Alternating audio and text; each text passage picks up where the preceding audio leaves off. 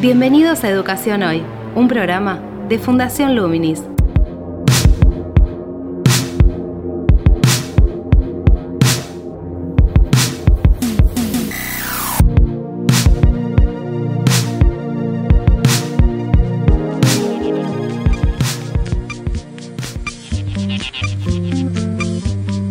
Hola, ¿qué tal? Soy Gabriel Latorre y estoy dando comienzo a Educación Hoy, el podcast que realizamos desde Fundación Luminis abordando diferentes temáticas de educación en Argentina y en el mundo. En este capítulo vamos a intentar realizar un análisis sobre la valoración del rol docente y de la educación en general en la sociedad actual. Y lo vamos a hacer teniendo en cuenta algunas de las necesidades de cambios estructurales en el sistema educativo que la pandemia amplificó y puso en foco. Esto es inevitable entrecruzarlo con otras situaciones propias de la realidad socioeconómica, pero el énfasis va a estar puesto en la educación. Hago alusión a esta ampliación de la perspectiva desde diferentes campos porque el análisis vamos a intentar realizarlo con un historiador que es docente. Me refiero a Federico Lorenz, que es doctor en Ciencias Sociales por la Universidad Nacional de General Sarmiento, es licenciado en Historia por la Universidad de Buenos Aires e investigador del CONICET. Tal como mencioné, es docente del Instituto de Historia Argentina y Americana, doctor Emilio Rabiniani, en la Facultad de Filosofía y Letras, y hace poco él publicó un artículo en el diario La Nación hablando sobre algunas de estas cuestiones de manera sintética. Así que la idea es tomar algunos de esos puntos y ampliarlos en esta entrevista a través de este diálogo en el cual seguramente vamos a, a mencionar algunas cuestiones que están en su libro, su último libro, Elogio de la Docencia, cómo mantener viva la llama, editado en 2019. Les propongo entonces que avancemos con esta entrevista, con este diálogo, donde van a aparecer varias cuestiones que tienen que ver con la situación de trabajo del docente, con la percepción social en torno a ese trabajo y la valoración, con las valoraciones simbólicas, materiales que implica esta profesión y cómo se inscribe dentro de, la valoración general de la educación en una sociedad donde hay un actor también central que está presente en la vida de las escuelas, que son los padres, que son las familias, ¿no? Por otro lado, también vamos a analizarlo desde el lugar de la gestión y desde el lugar del rol de los intelectuales de la educación en relación a su aporte y su pertinencia en relación a la utilidad de muchos de esos aportes en cuanto a lo que pasa en las aulas, ese vínculo, si están desconectados o no. Cómo funciona esta tríada también, ¿no? Funcionarios e intelectuales pensadores de la educación y docentes. Bien, ¿la escuchamos? Actualidad en Educación Hoy. ¿Cuáles son las representaciones de la docencia, del rol docente que vos identificás y que entiendo que es lo que también desarrollás un poco en tu libro? Yo creo que hay una idea base que es que la educación es importante y de algún modo eso todavía tiñe la, la imagen que la sociedad tiene de los docentes en un sentido amplio. Creo que con el paso del tiempo, sin embargo, eso se ha deteriorado bastante. El capital simbólico que significa ser docente eh, está bastante impugnado hoy por hoy, en el sentido que se le asigna mucho valor a la profesión y a la tarea de los docentes, pero no hay un reconocimiento material importante ni un reconocimiento, diríamos, simbólico. Es bastante contradictorio porque somos una sociedad para la cual la educación es un valor, pero nos cuesta bastante más entender el papel que desempeñan los docentes en ese proceso. Así que en ese, en ese mar nada un docente que trabaja y nadan los padres que mandan a sus chicos a las escuelas, por ejemplo. Es una situación bastante complicada. La pandemia lo que hizo fue exagerarla, si queremos, ponerla demasiado en evidencia, pero era algo con lo que venimos conviviendo hace tiempo. ¿Te parece que la pandemia genera alguna condición de posibilidad para un cambio en esa valoración docente, ya que en muchos casos hubo una valoración positiva de ese desempeño? Sí, yo creo que las condiciones de cualquier situación extrema facilitarían la posibilidad de revertir esa situación si hubiera un proyecto pedagógico. Lo que creo que se vio en la pandemia es que sobre todo en la primera parte del aislamiento, cuando fue más estricto, los docentes quedaron librados a lo que le dictaba su leal saber y entender. Con lo cual, si la escuela es un mecanismo de igualación social, por ejemplo, que es una de las ideas que hay sobre ella, eso se rompió. Es decir, que hay una posibilidad si hay un plan que lo empuje. sino la verdad que en gran medida los chicos quedan librados a la maestra o al profesor o profesora que les tocó el año pasado y este. Y a la vez los docentes quedan sujetos a una serie de directivas muchas veces contradictorias. Creo que ahora sería una gran posibilidad si hubiera una discusión profunda sobre qué tipo de sociedad queremos, porque ese es el sentido de la educación, ser un instrumento para construir eso. Y por eso es llamativo el tiempo que se perdió. Uno puede comprender el impacto de los primeros meses, digamos, estábamos todos enloquecidos, realmente no sabíamos cómo proceder y además siempre estaba la esperanza de que cada X días se levantaran gradualmente los aislamientos, pero resulta incomprensible que no se haya formulado, por lo menos hasta donde uno conoce, algún tipo de propuesta más general, más estratégica para este año. ¿Cuáles te parece entonces que serían como historiador y como docente y teniendo esta visión crítica los ejes sobre los cuales habría que trabajar en un plan que contemple una transición a una post-pandemia, en el mejor de los casos? Bueno, son dos momentos. Por un lado, como vos marcás, un proceso educativo que contemple que tenemos millones de chicos que van a tener dos años de escolaridad eh, completamente inéditos y el resto de su escolaridad va a estar afectada por eso. Afectada no quiere decir necesariamente malo, pero creo que una primera tarea, por ejemplo, para ir a lo más evidente, es que hay una cantidad de chicos que se salieron del sistema educativo. Hay que ver cómo hacemos para que vuelvan a él de un modo virtuoso, es decir, porque la escuela es un lugar para aprender, además de para contener. Aunque en este caso, sin duda, la primera prioridad, la primera tarea debería ser contener a nuestros chicos. Eso es algo que por no haberse explicitado parecía que iba de suyo y otra vez vuelvo a lo que decía hace un ratito, quedó muy librado a lo que cada uno pensara que había que hacer. Ahora, a más largo plazo, es qué modelo de sociedad estamos construyendo construyendo, emergiendo de esta tragedia. Digo tragedia en el sentido de la cantidad de muertos, eh, los meses de aislamiento, el impacto en la economía. Eso es algo que es imposible que no haya repercutido en las escuelas, en los docentes, en los padres, en los chicos y aprender a convivir con eso, convivir con eso, no debería impedirnos proyectar eh, la sociedad que imaginamos de acá a 30 años, por decir algo. Eso es un proyecto pedagógico. Ahí falta una palabra, me parece a mí, que precise qué es lo que se pretende de la educación, pues si no son todos genéricos con los que uno está de acuerdo, una educación que incluya, que preparen las nuevas tecnologías, que igual, etcétera. Bueno, pero hay una enorme pregunta por el cómo que tiene que ver con políticas y asignación de recursos, y eso se discute o se ve bastante menos.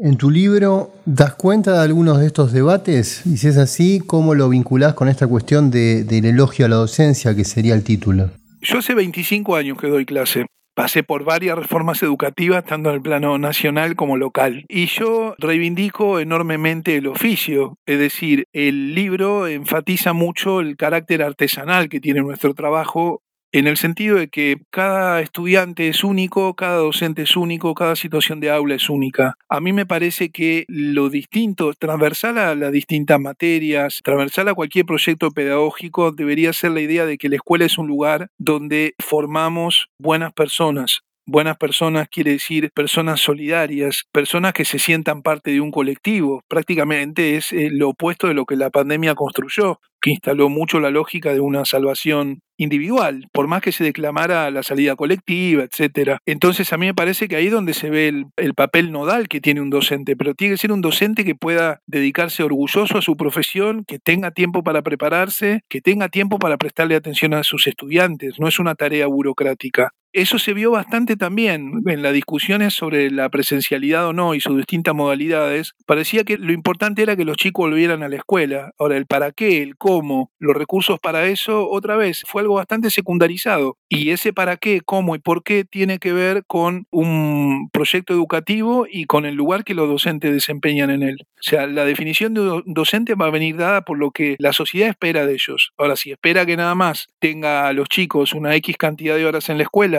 porque hay que salir a trabajar, etcétera, bueno, estamos complicados porque eso, esa modalidad o la modalidad de la virtualidad mal entendida, la respuesta que uno a veces ha tenido, por ejemplo, de, bueno, pero entonces graba tus clases, como si uno fuera, eh, es el docente TikTok, ¿verdad? Y la escuela tiene que ser un lugar donde se construya humanidad, es decir, encuentro entre personas entre personas en todas sus dimensiones, intergeneracional, donde se pongan en juego distintas cuestiones. Si la pandemia lo cortó, eso no quiere decir que dentro de 30, 40 años no tenga que existir y funcionar de un modo virtuoso. A eso me refiero con que la escuela es igualadora también. En el debate de la presencialidad o la crítica, digamos, a la extensión del aislamiento, está presente esta cuestión que decís en cuanto a, la construcción también del vínculo, ¿no? Y del vínculo tanto psicoemocional como, como pedagógico. ¿Cómo te parece que luego de todo este proceso ese aspecto puede trabajarse, puede reflexionarse en función tal vez de adaptarlo a cada contexto y generar algún tipo de, mejoras, ¿no? Porque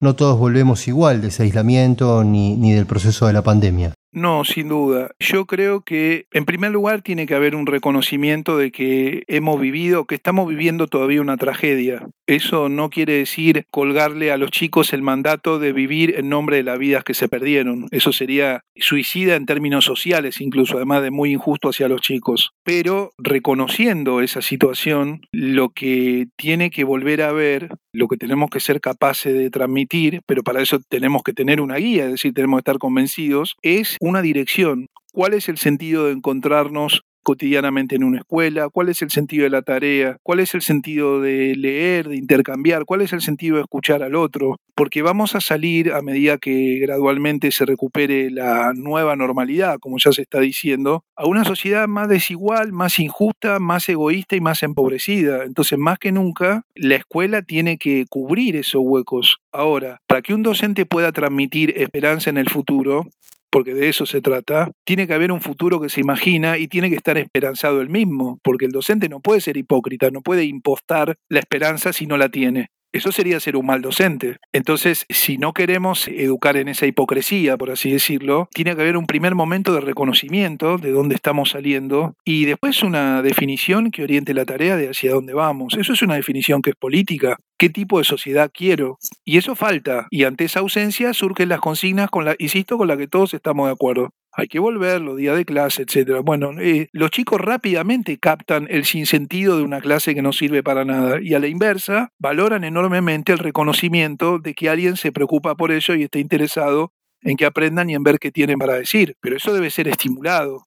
No se puede estimular si uno no está convencido primero. Hay palabras que ya no se usan, pero es muy importante recuperar cierta mística de la tarea. Por eso es un elogio de la docencia y por eso hablo de oficio, porque un artesano está orgulloso de su oficio. Y creo que esto ha producido que muchos docentes nos cuestionemos el sentido de nuestra tarea. Ha pasado en muchas profesiones, pero bueno, estamos hablando de educación concretamente. Y eso los chicos lo perciben, no, no te quepa duda que lo perciben. Pero ahí también incide el poco reconocimiento, es decir, el bajo salario que cobra un docente en función del esfuerzo y desarrollo que genera durante todo un año con un grupo de, de alumnos, ¿no? Siendo un profesional, es decir, siendo alguien que se forma y se sigue formando en la mayoría de los casos. ¿Eso no te parece que es un factor que entra en crisis con esto que estás diciendo también? ¿Más en un contexto de empobrecimiento? Y bueno, sí, sin duda. Yo creo que mm, siempre los docentes estuvimos tironeados entre un trabajo que es vocación. ¿verdad? Esta vieja contradicción entre apóstoles y trabajadores, que es uno de los títulos de una historia sobre los gremios docentes. Sí, somos trabajadores de la educación, lo cual no quiere decir que no tengamos una tarea cuasi sagrada en términos sociales. Esa contradicción se maneja, por un lado, con la convicción. El buen docente no deja de dar buenas clases porque le paguen poco, porque tiene compromiso con la tarea, pero por eso mismo creo que lo correcto sería que ese compromiso fuera reconocido salarialmente y simbólicamente.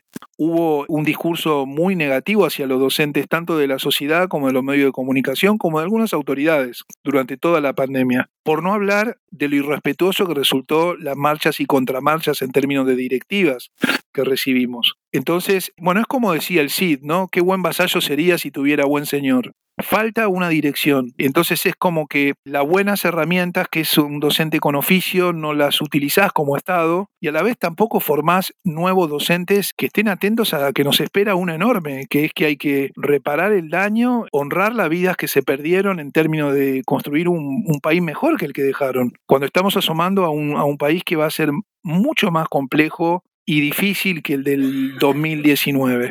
Creo que eso es algo que se pierde de vista. Entonces el reconocimiento sería importantísimo, claro que sí. Porque cada vez eso te pondría en posición de exigir, exigir como Estado. ¿Cómo ves la cuestión de mm, la organización en la escuela secundaria en torno a esta individuación de cada docente en su parcela de conocimiento, en sus horas de clase, sin poder conformar un equipo? Que un poco lo que vos estás mencionando tiene que ver con una construcción de comunidad que empieza dentro de la escuela también, ¿no?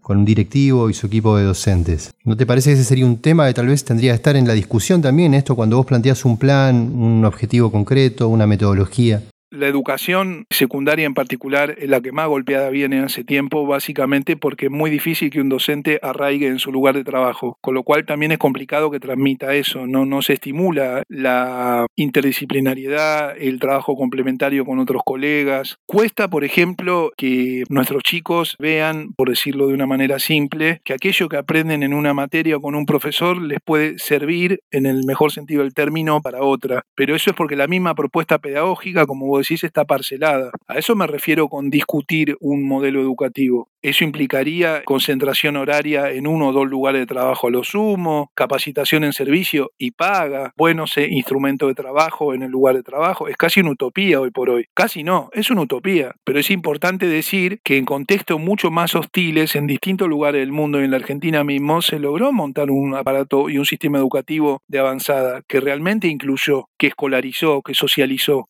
Con lo cual no es que el planteo es eh, utópico pero irrealizable, es utópico con los instrumentos con los cuales pensamos los problemas, que son de muy corto plazo. La pandemia también exacerbó algo que ya estaba presente antes, que es el cortoplacismo cuando vos planteas esto, mi respuesta ha sido, bueno, ¿qué país me imagino dentro de 50 años? Si uno mínimamente planteara esta discusión en una charla entre amigos, ya no digo en un encuentro docente, pensarían que está lunado, que se le saltó uno de los pocos tornillos que le quedan, pero es precisamente lo que hay que pensar. Eso es un proyecto orientador, eso es algo que orienta, orienta recursos, orienta políticas y reconstruye, insisto, mística. Sin embargo, el discurso, digamos, de valoración de la educación en esta también gesta que se generó por la vuelta a la presencialidad, hace que existan condiciones para hablar estos temas, pero los debates parecieran que quedan cortos en torno a esto. ¿Cómo lo ves a eso?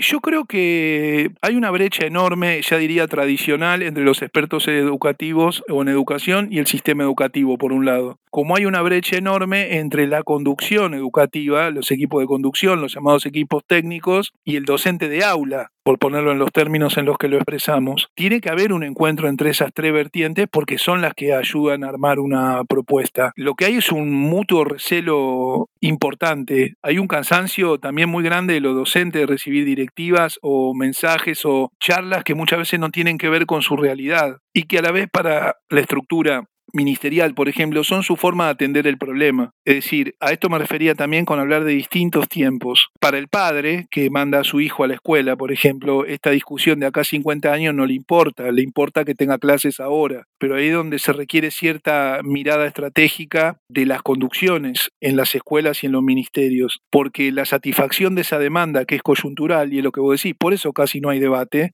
o hay debate cuando pasa algo muy concreto, no debería impedir otra vez, ver cómo se asignan los recursos para ver cómo quiero que sean las cosas dentro de un tiempo, es decir, para otras generaciones. Porque si vos me preguntás un, un sinónimo de educación y yo te digo futuro, el sinónimo de educación no puede ser aguante. Y es como hoy estaría funcionando. Creo que ahí hay toda una discusión. Lo que pasa es que ahí los tiempos de la educación están circunscriptos a los tiempos de una gestión de gobierno, ¿no? O de dos a lo sumo. Claro, de una gestión de gobierno y de un contexto social que es errático hace tiempo. El problema es que, por ejemplo, las demandas hacia la escuela por parte de los padres y las expectativas hacia la escuela de los mismos docentes, obviamente están alimentadas por la escuela que conocimos, con lo cual el desafío todavía es más complejo. No vamos a volver a una escuela como la que conocimos, en primer lugar, pero segundo, tenemos que imaginar una escuela que ni siquiera se parezca a la que conocimos porque tenemos que lograr que el país sea diferente, sea mejor. Bueno, la pregunta es cómo hago para ser mejor. Haciendo las cosas como las hicimos, evidentemente, en el mejor de los casos sería igual.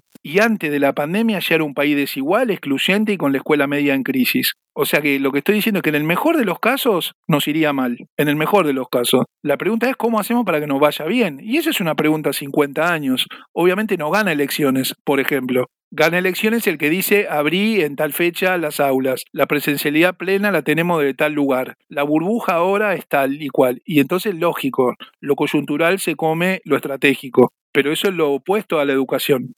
Esta situación genera también una acentuación, como se dio en otros aspectos, como si se pusiese una lupa, un zoom, sobre esta brecha que mencionabas entre la realidad de los docentes en el aula, las urgencias o necesidades que identifican los cuerpos eh, ministeriales, los funcionarios, y sobre lo que hablan y lo que están mirando y escribiendo los especialistas, por decirlo en términos muy generales. Mi pregunta sería, ¿cuáles son los aspectos que vos identificás en esas distancias, en esas brechas, ¿no? entre estos tres grupos? Si yo pienso, por ejemplo, en la conducción ministerial, su preocupación es política.